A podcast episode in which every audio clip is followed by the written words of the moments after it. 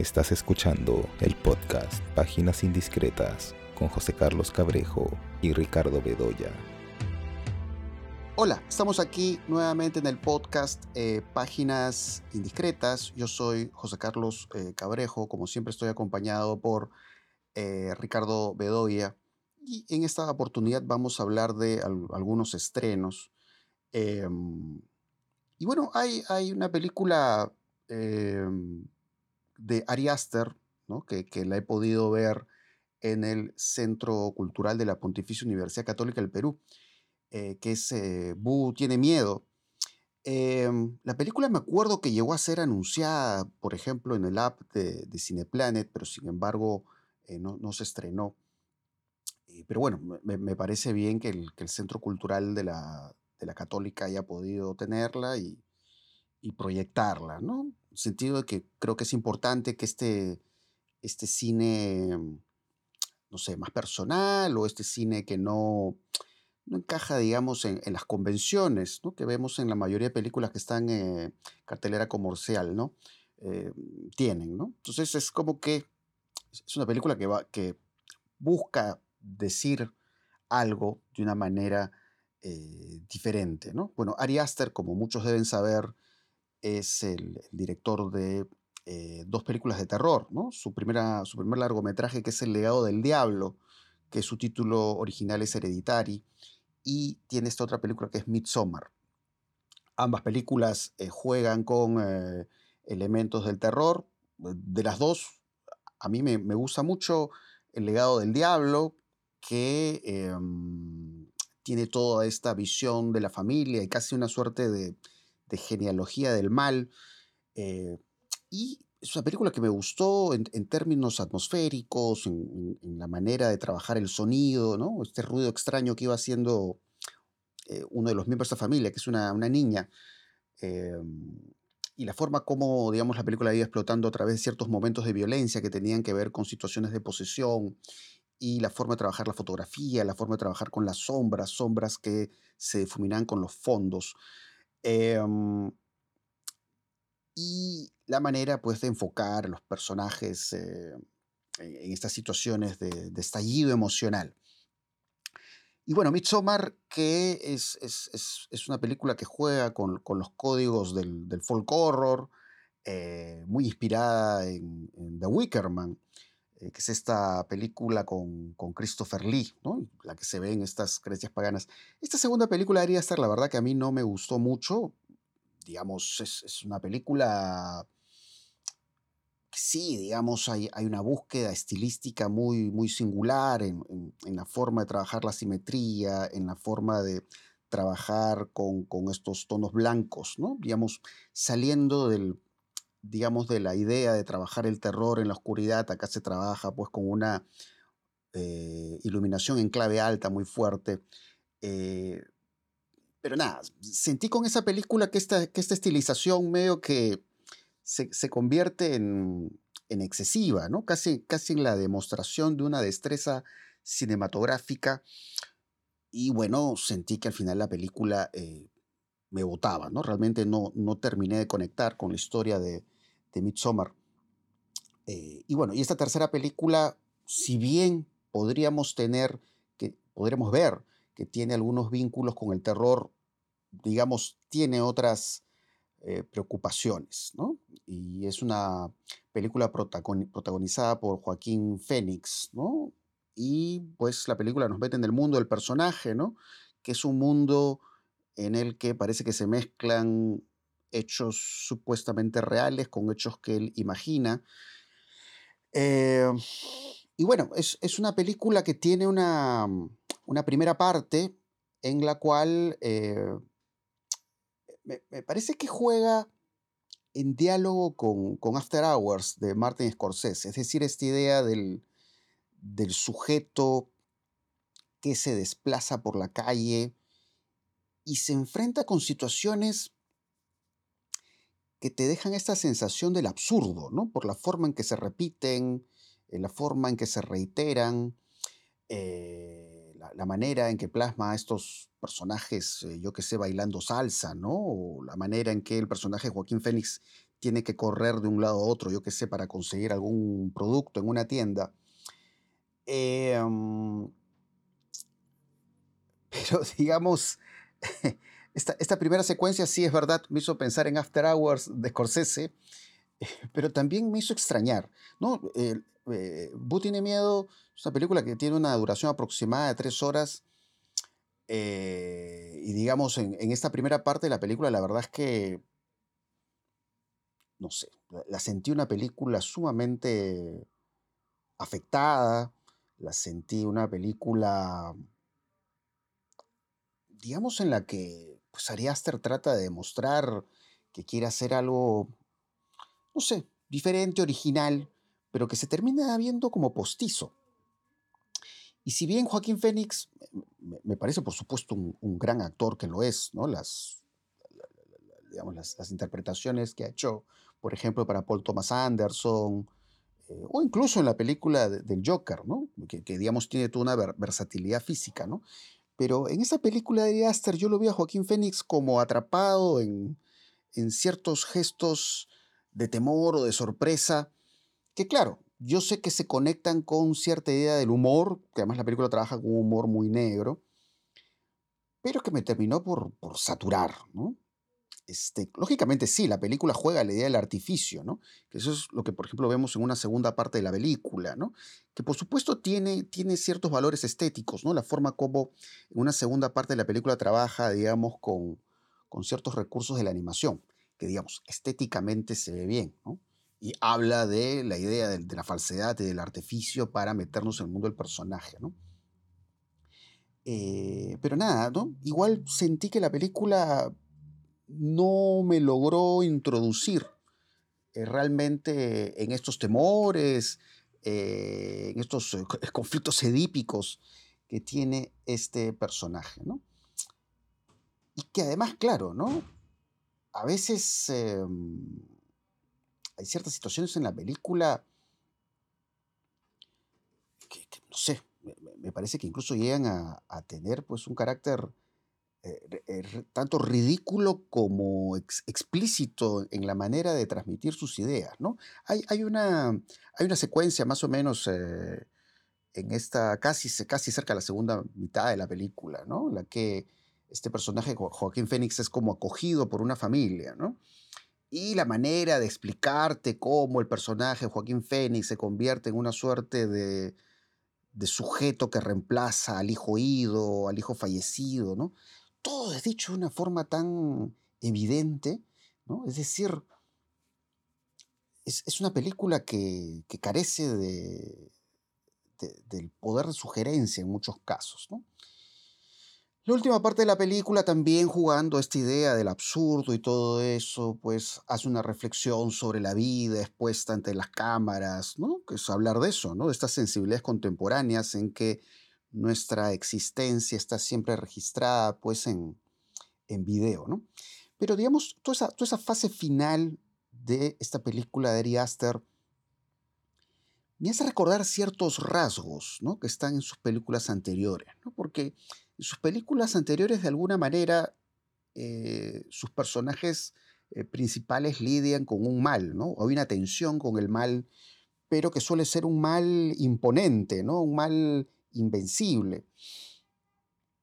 Pero siento que eso acá, eso se lleva al exceso, ¿no? Es como si estuviéramos hablando de una suerte de, personaje pues, condenado a, esta situación de desdicha, ¿no? Mostrada pues con, estos rasgos de, lo absurdo, lo inexplicable, ¿no? Pero digamos, todo, todo este destino ¿no? del personaje Joaquín Fénix se siente tan determinante y tajante que claro, ¿no? Es una película que para mí pierde capacidad de, sorpresa. Em, me hizo recordar otras películas que, que a mí la verdad no me, tampoco me gustan particularmente, ¿no? Me acordé de esta película eh, I'm Thinking of Ending Things, ¿no? De este famoso guionista Charlie Kaufman, ¿no? Tiene algo de esa preocupación estética em, esta película, ¿no? Pero aún así la película de Charlie Kaufman me pareció mejor, ¿no? Eh, entonces, nada, no sé, ahorita estoy lanzando ideas sueltas sobre esta película de Ari Aster, pero bueno, si hablamos de las tres películas que le he visto, eh, esta me parece claramente un bajón, ¿no? Más allá de lo que he dicho al comienzo, que me parece importante eh, que este tipo de películas se puedan ver en una pantalla de cine en el Perú, es, un título que la verdad no, no me dejó satisfecho. Pero bueno, no sé a ti, Ricardo, ¿qué te pareció esta película de Ari Aster? Sí, lo mismo que a ti. Eh, mira, yo la vi con la expresión que pone Nani Moretti en El Sol del Porvenir, en ese momento que conversa con, con la funcionaria de Netflix, ¿no? Y cuando la funcionaria le dice, oye, pero falta el momento, ¿dónde está el momento? ¿What the fuck? ¿No? Eh, bueno, esta película es ese momento eh, durante tres horas consecutivas, ¿no? Claro. O mejor dicho, un what the fuck cada minuto. En consecuencia, no sé, pues, ¿no? Ahí tienes este, por lo menos 180 eh, what the fucks, ¿no? Claro. O eh, como, como, como, como dicen ahora, ¿no? Se ha puesto de moda decirlo en, en, los podcasts y qué sé yo. Eh, me reventó el cerebro, ¿no? Es la película que te busca reventar el cerebro durante las tres horas. Em, o sea que tienes que llevar 180 cerebros al cine para, para tener suficiente material de, de explosión, de material explosivo. A ver, son esos, a ver, son esas, son esas películas que te buscan apantallar, ¿no? Que te buscan así un poco arrollar a partir de un supuesto virtuosismo, inteligencia, eh, fantasía, imaginación, capacidad para para no darse cuenta en realidad de que se trata de una suerte de psicoterapia para principiantes, ¿no? Eh, porque todo es tan obvio, tan recalcado, tan subrayado. Es verdad que, que, la primera hora de la película, ¿no? La primera hora de la película, eh, esta especie de cuento de paranoia ordinaria en, en medio de, este, de esta ciudad que parece ya totalmente tomada por, por, por, por, zombies, ¿no? Por zombies, por personajes eh, realmente que están eh, bajo los efectos de algún opioide, ¿no? Eh, del fentanilo, ¿no? Lo que vemos ahora en estas imágenes terribles, ¿no? Que llegan con, con, con, con estos adictos al fentanilo, ¿no? en la que van ocurriendo pues cosas extrañas, ¿no? Y que, en el que vamos descubriendo todas las fobias del personaje, ¿no? La aracnofobia, en fin, todo lo que se le junta en, en, en, esos 50 eh, minutos o primera hora de película, ¿no? Antes de que pase a, este, a, este, a esto que has escrito tú, a esta especie de acogida en esta familia que busca compensar la pérdida de un hijo, ¿no? Ah, creo que esa es la mejor parte de la película, ¿no? Pero igual, ¿no? Es una película que es, ah, incluso en ese fragmento, ¿no? Hay como esta especie de necesidad compulsiva de mostrar las habilidades, un poco, ¿no? Eh, esas habilidades eh, manuales, esas habilidades eh, de montaje y de, ¿no? Y de, y de qué sé yo, de, de, artificio, ¿no? Y, que están recorriendo toda la película, ¿no? Entonces, mira, creo que a ver, hay directores que vienen de este terror elevado, como se les ha llamado, ¿no? Este término odioso, el terror elevado, ¿no? Como si hubiera un terror subalterno, un terror bajuno, digamos, ¿no? Eh, que, a ver, están pasando por, un, por una fase de su carrera eh, que lo que buscan es justamente demostrar que el terror, que incluso ellos hacen y que ha sido considerado como elevado, no es lo suficiente, porque ellos son mucho más que eso, ¿no? mucho más que el género por el que se los ha reconocido, se los ha identificado, ¿no? Y entonces necesitan hacer otra cosa, ¿no? Y esa otra cosa resulta esta especie de Babel, ¿no? O de construcción gigantesca que se escapa de las manos, ¿no? Eh, creo que eso le ha pasado a Ari Aster, ¿no? me parece que un director más bien inflado desde el comienzo. A diferencia de lo que tú opinas, a mí la primera película no me parece la gran película. Prefiero Midsommar, ¿no? eh, que tampoco me parece una gran película, pero me parece mejor. Eh, y creo que también lo que le pasó a Robert Eggers, ¿no? En algún caso. Entonces, eh, es eso, ¿no? y toda la, digamos, la teatralización de los traumas y luego el encuentro con toda la explicación freudiana de la última hora, realmente derrumban la película, ¿no? Derrumban la película. Y verlo a Joaquín Fénix con la misma expresión de estupefacción, eh, ¿no es cierto? Y de, desconcierto ante el mundo durante tres horas, ya me resulta eh, de verdad un poco sorprendente, ¿no?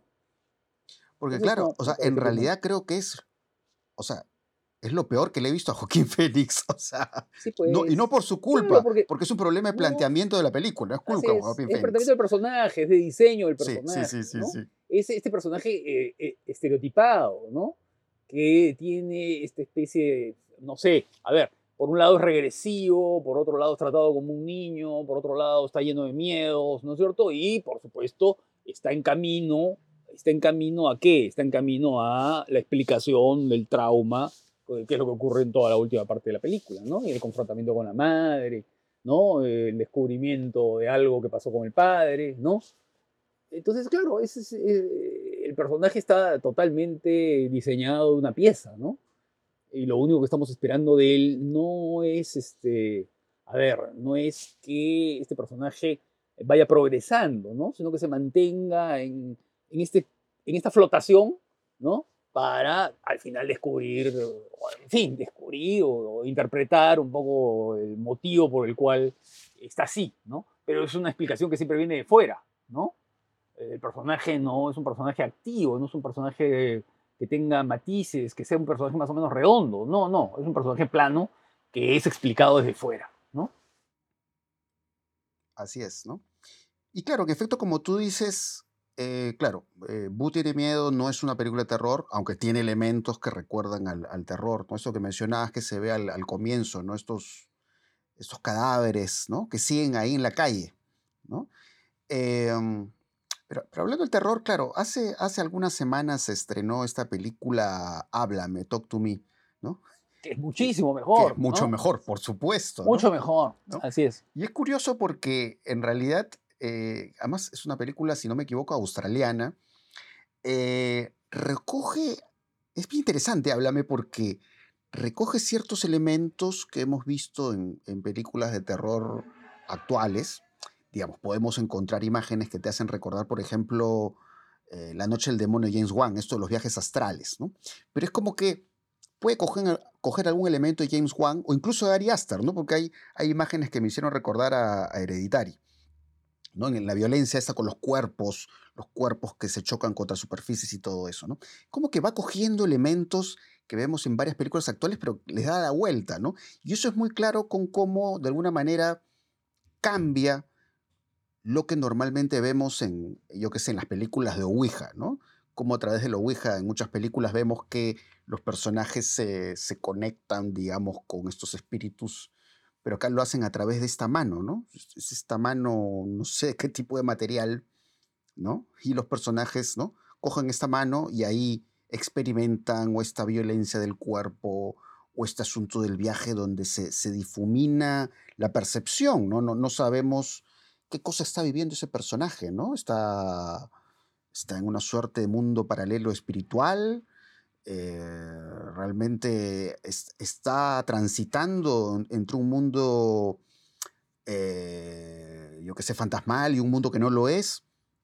Entonces va jugando con estas incertidumbres a partir de lo que vemos en varias películas. Es como coger lo que está de pronto en Ari Aster o, coger elementos que están en el cine de James Wan y ver la manera de mostrarlo eh, de una forma distinta, de una forma propia, Em, y eso es lo que me pareció más, más interesante, ¿no? En, Háblame. Quizás lo más interesante está en las dos, dos primeras, dos, en las primeras dos terceras partes de Háblame, creo que está lo más interesante.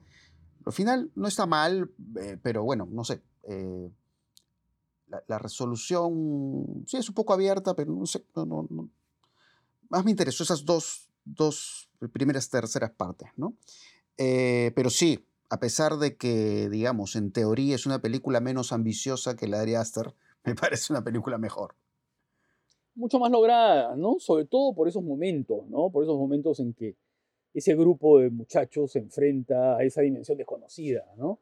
Y las reacciones que van teniendo, y cómo además se van creando disensiones entre ellos, y cómo a veces la pedantería de algunos, ¿no? Y, la, ¿no? y de pronto comienzan todos a estar unidos por, este, por esta especie de enfrentamiento con algo que es inmanejable, ¿no? Eh, y evidentemente todos esos momentos de la mano, ¿no? El momento en que ellos se conectan con la mano, eh, son momentos bien, bien, poderosos, ¿no? Sí. Eh, se crea una tensión realmente interesante, importante, ¿no? Eh, lo que pasa es que creo que la película tiene, claro, el, problema de muchas otras películas de, terror, ¿no? Eh, que a veces las resoluciones eh, son mucho más planas, más previsibles, ¿no? no terminan bien, ¿no? pero sí, yo creo que es una película que tiene una, una pegada que, bueno, por supuesto, mira, yo creo que tumba a Ari Aster en el primer round. Sí, eso es lo mismo, ¿no? Sí, Y no necesita tres horas, ¿no? Sí. no necesita tres horas. Yo vi otra película de terror, otra película de terror en otra onda, ¿no? Que es eh, Drácula, Mar de Sangre. Ah, ¿qué tal? Esa no la he visto, pero ¿qué tal? Em, a ver, más o menos, ¿no? Es una película un poco conservadora en su estilo, en su tratamiento, pero tiene la originalidad de coger eh, un eh, episodio ¿no? de la historia de Drácula, que es el viaje. Es el viaje en el barco ¿no? que lo está trasladando a Londres. ¿no? Y entonces eh, es lo que pasa con ese barco que llega a su destino totalmente, bueno, ya, mm, en fin, ya se sabe además por la historia de Drácula, ¿no es cierto? llega totalmente sin tripulación, ¿no? Que llega ya. Y porque ha ocurrido cosas en ese barco. Entonces es un poco, la película es como una especie de alien, el octavo pasajero, ¿no? Pero en un barco del siglo XIX, ¿no? Eh, haciendo este viaje por, por el Atlántico. Entonces, eh, es curioso, es interesante porque, claro, es la presencia de este Drácula que no es un seductor, ¿no? Sino que tiene ese lado animal, ¿no? Es la animalidad que de pronto aparece en un ambiente cerrado, claustrofóbico, ¿no? Esa comunidad eh, de hombres, que por ahí aparece también una mujer, ¿no? Eh, que están muy seguros, digamos, de su viaje, ¿no? Pero que de pronto comienza a desbaratarse por esta presencia del mal, ¿no? Y, por supuesto, la representación de Drácula es la representación de una especie de personaje extraño que está entre, entre lo humano y lo animal, ¿no? Una especie de tipo de murciélago, ¿no? Personaje que abre las alas, ¿no? Y que tiene una presencia casi expresionista, ¿no? Pero, pero la película pues, es, más bien convencional en su desarrollo, en su tratamiento, en su, en su idea, ¿no? Creo que la originalidad que tiene es justamente eso, ¿no? De, de hacer esta especie de remake inconfesado de, de Alien, ¿no?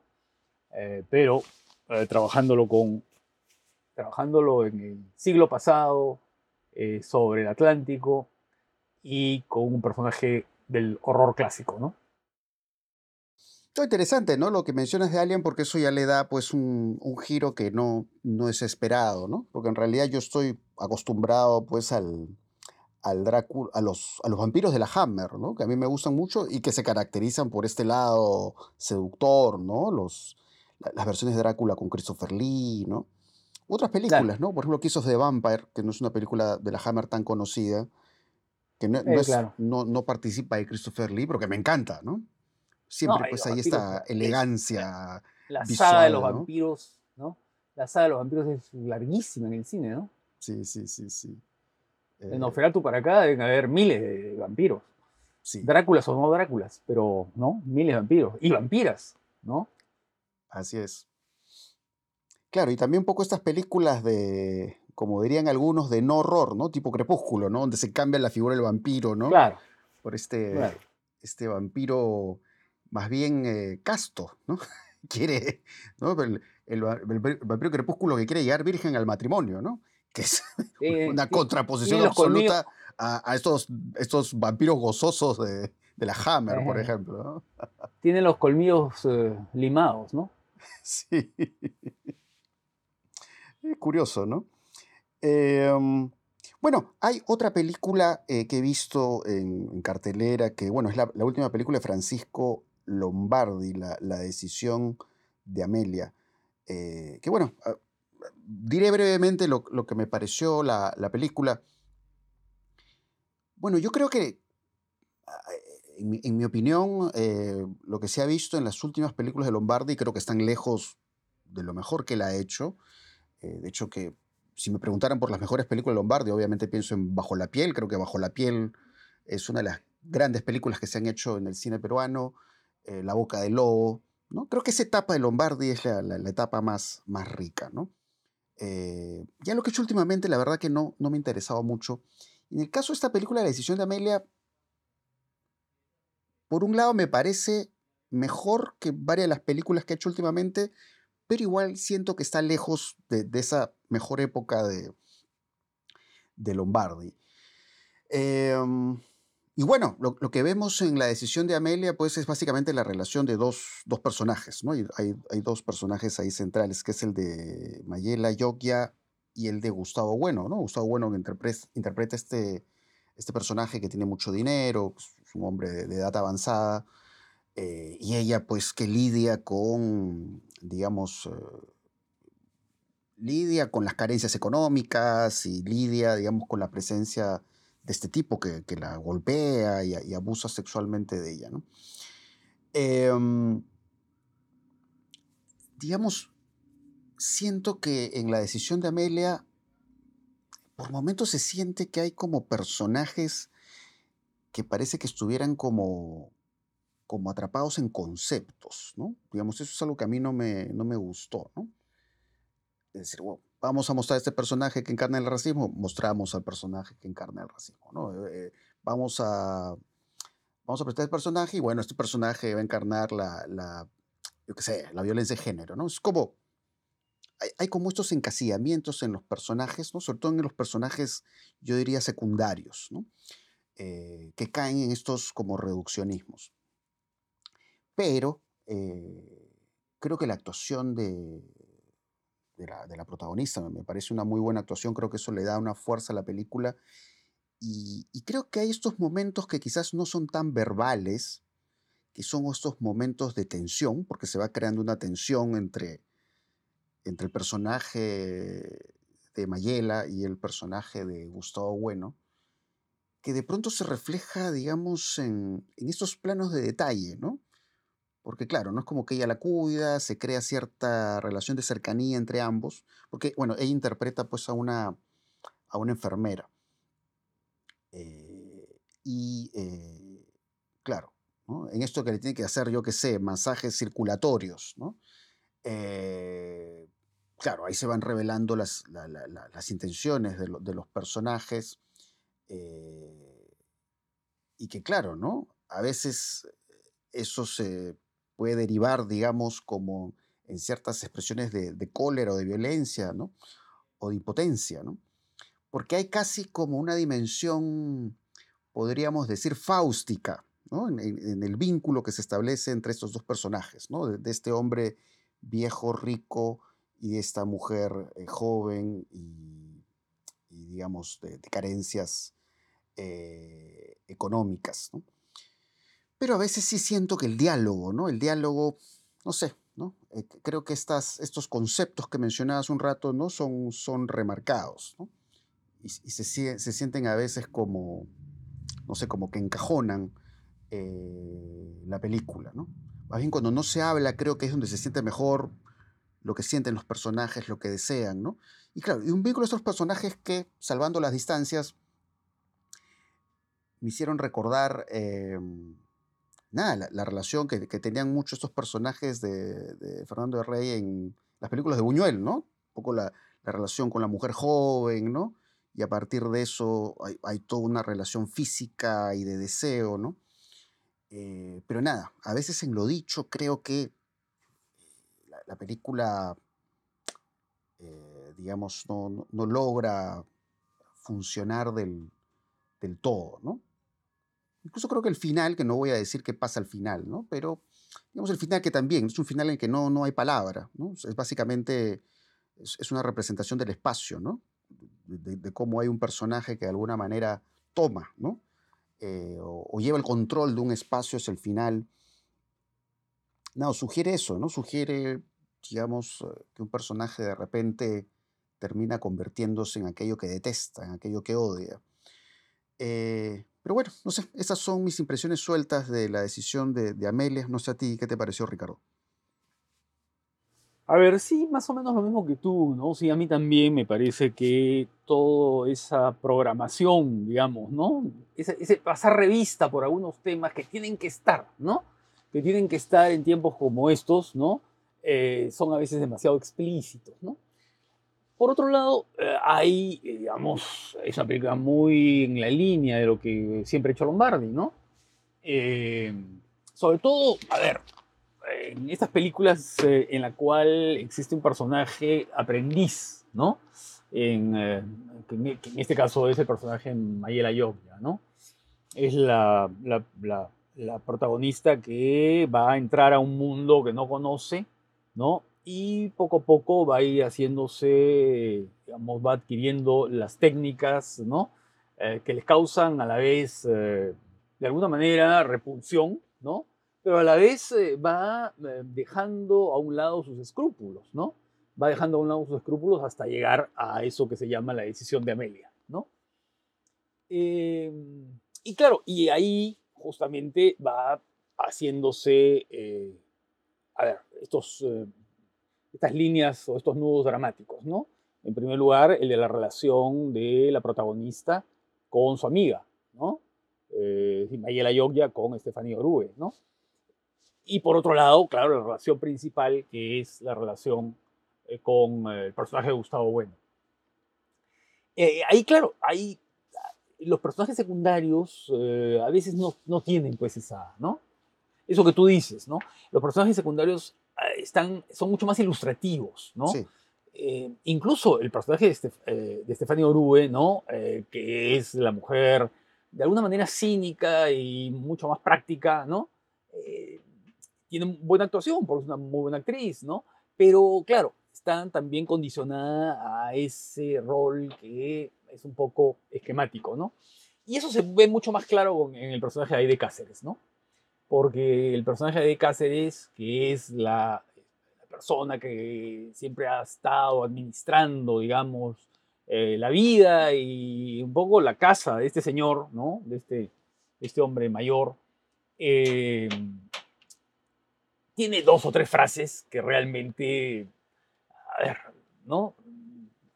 Definen un poco eh, determinados conceptos, como tú dices, que resultan un poco gruesos, ¿no?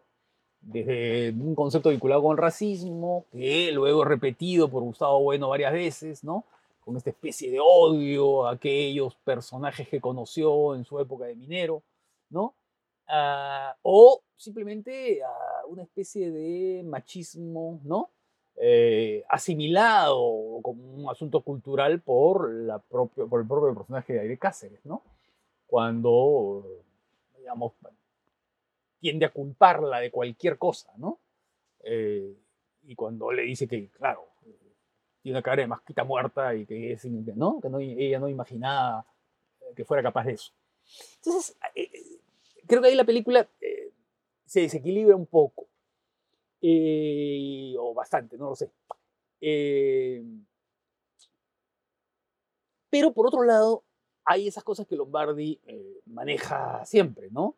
Que es la idea del mundo cerrado, ¿no? En estos dos mundos cerrados, tanto el de la casa de Mayera Yogya, ¿no? A la que está casi acosada, ¿no? está casada por este tipo violento que llega, ¿no? Y que además eh, abusa de ella, ¿no? Eh, y por eh, la, mansión, entre comillas, ¿no? En la que vive este señor. Es decir, son dos espacios que están ubicados en polos opuestos, ¿no? Pero que sin embargo equivalen a la misma opresión, ¿no? A la misma opresión. Y en ambos se desarrollan hechos de violencia, ¿no? en un caso una violencia explícita, ¿no? física y en el otro una violencia de otra naturaleza, pero igualmente dura y terrible, ¿no? Eh, y en los dos casos, humillación. Y entonces ahí está el asunto, ¿no? Porque claro, es el aprendiz que se enfrenta a dos eh, formas diversas de humillación, ¿no? Y en ese sentido mm, pensé un poco en Mariposa Negra, ¿no? Que tiene más o menos la misma estructura, ¿no? Eh, en, Mariposa Negra también están las dos amigas, ¿no? Eh, una que va a tomar una decisión, ¿no? Pero que no es una decisión que venga, que se vaya construyendo, como en este caso, de la decisión de Amelia, sino que es una, casi una especie de idea fija, ¿no? Que tiene que cumplirse a partir de la muerte del novio, ¿no? Eh, y, y la idea de la venganza. Porque en el fondo esa idea de la venganza eh, va ocurriendo en la decisión de Amelia, ¿no?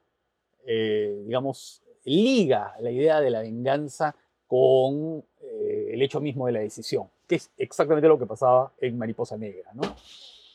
El rol femenino, los papeles femeninos en la película de Lombardi, ¿no? A veces van girando, van fluctuando, ¿no?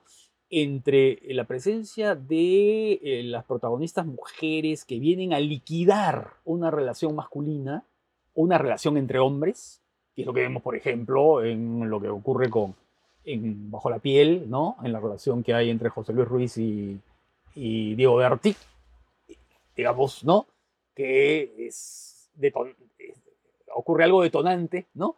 Ah, por, por culpa de la por culpa de la doctora del pueblo, ¿no? O lo que pasa en pantalones visitadoras incluso, ¿no? Eh, esa intervención de la colombiana que trae consigo lo que ya sabemos, ¿no? Eh, y fluctúa a veces en el personaje vengativo, ¿no? El personaje que va a tomar la venganza ante una agresión que le ha cambiado la vida o que es una agresión claramente machista y acosadora y abusiva, ¿no? qué es eh, lo que ocurre aquí, ¿no? Eh, ahora, el final a mí también me, resultó chirreante, ¿no? Porque, claro, como tú dices, es, eh, es el personaje que llega a tomar posesión de un espacio. Pero ¿sabes qué cosa? Sentí que era, a ver, como una especie de inesperado componente cínico, ¿no?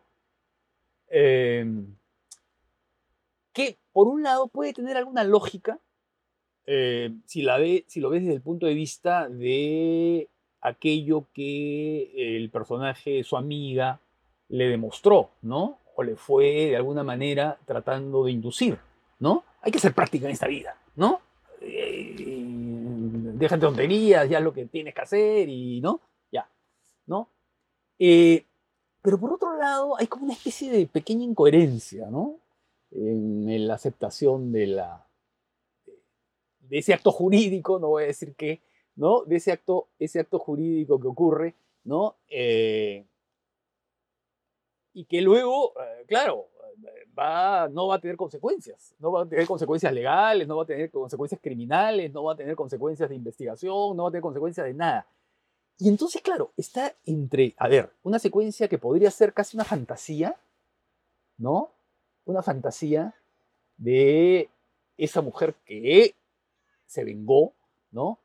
Y que en consecuencia la última secuencia podría ser esta especie de representación imaginaria. No hay ningún elemento que nos haga pensar eso, pero yo podría perfectamente ah, entenderlo así, ¿no? O por otro lado, como un gesto de triunfo, ¿no? Eh, y de venganza satisfecha, ¿no? Entonces ahí va girando entre, a ver, entre el cumplimiento de una especie de anhelo o una, una especie de pragmatismo inducido, ¿no? Eso, eso, eso, me parece un poco extraño, la verdad, en la parte, en la, en la secuencia final de, de la película. Y eso me parece que contradice un poco lo que vemos al en el inicio mismo de la película, en el momento de los créditos, cuando vemos este, esta imagen en drones este, desde arriba, ¿no? De, la Plaza Bolognesi, ¿no? Eh, que está acompañada por la música de Mahler, ¿no? inmediatamente cuando yo escuché eso pensé en Muerte en Venecia, ¿no? Y claro, y, sí, pues hay algo terminal, ¿no? En la película, ¿no? Claro, porque además los eh. personajes eh, siempre están lidiando con el asunto de la muerte, ¿no? La visita a los cementerios, ¿no? El asunto de la muerte es algo que se repite en la película. Y el, velorio, así ¿no? Es. El muerto que aparece en la calle. Que aparece en la calle, claro. Y el final es muy curioso porque, digamos, este, en, el recorrido que ella hace del espacio, eh, la, prácticamente el encuadre final, ella está ocupando la posición, la, posición de quien se ha vengado, ¿me entiendes? Incluso ahí la, iluminación cambia, no es como que se oscurece. Entonces hay como una muerte como simbólica, ¿no? Sí, sí, claro. el final, ¿no? Eh, y es eso, ¿no? Es lo, lo, que ella hace, se venga, pero acaso como una suerte de muerte a partir de, convertirse ¿no? En, lo que rechaza. Eso es curioso, ¿no? Es, bien... Eh, sí, es curioso y creo que lo deja una ambigüedad, ¿no? Sí, hay una ambigüedad en el final, sí. Hay una ambigüedad... Bueno, se puede ser muy explícito. Sí, sí, porque, si no, ya decimos qué pasa al final. ¿Qué pasa? Y bueno, ahí sí. Sí. ¿No? Pero sí. Ahora, Mira, eh, yo creo que Mayela ya es una notable actriz, ¿no? Sí, ella, ella, es la fuerza de la película, ella es la que, ella es la, fuerza de la le da lo mejor a la película. Sí sí sí, Porque yo siento que el personaje de Gustavo Bueno es un poco estereotipado, ¿no? Hay en su dicción, en su entonación, en sus gritos, ¿no? En el primer grito, por ejemplo, postre, postre, ¿no? Eh, eh, ¿no? E, Creo que sí, la voz hay un subrayado en, su vejez, en, su condición de vejez y en su clasismo, ¿no? Y en su patanería, ¿no? Sí. Entonces me parece un personaje así como un poco grueso, ¿no? Un poco en su diseño, ¿no? Eh, Paul Vega también es un muy buen actor, eh, muy buen actor, pero claro, su papel es muy corto, ¿no? Aparece en determinados momentos, ¿no? Entonces, eh, sí, pues a veces creo que hay un trazo grueso que afecta a la película, ¿no? En, la concepción de la película, ¿no? Eh, pero creo que Mayela Yok ya, sí, carga. Y como tú dices, esos primeros planos, esos planos cercanos, ¿no? De, son los mejores de la película, ¿no? Esos planos de los masajes. Sí, sí, Porque son los, claro. Sí, esa dimensión de lo no verbal, creo que es lo que más me gusta y la actuación de ella, ¿no? Que me parece que es, que es una actuación redonda. Eh, eso es lo que yo más, más rescataría de la película de, Francisco. Ahora, Mayela Yoglia siempre está bien, ¿no? O sea, yo siempre la veo en, películas distintas. Sí, es una demostración más de, su talento, eh, esta película, La decisión de Amelia. Que al menos en este momento que estamos grabando todavía está en cartelera, creo que por lo menos creo que tiene una función en uno que otro cine, me parece, ¿no? Eh, pero bueno, eso es lo, lo, que podemos decir sobre la última película de Francisco eh, Lombardi. Y bueno, eso, eso sería todo por hoy. Espero que les haya gustado eh, este episodio. Eh, que hemos hablado ahí de películas muy distintas entre sí. y bueno, ya nos estaremos escuchando en otra oportunidad. Chao.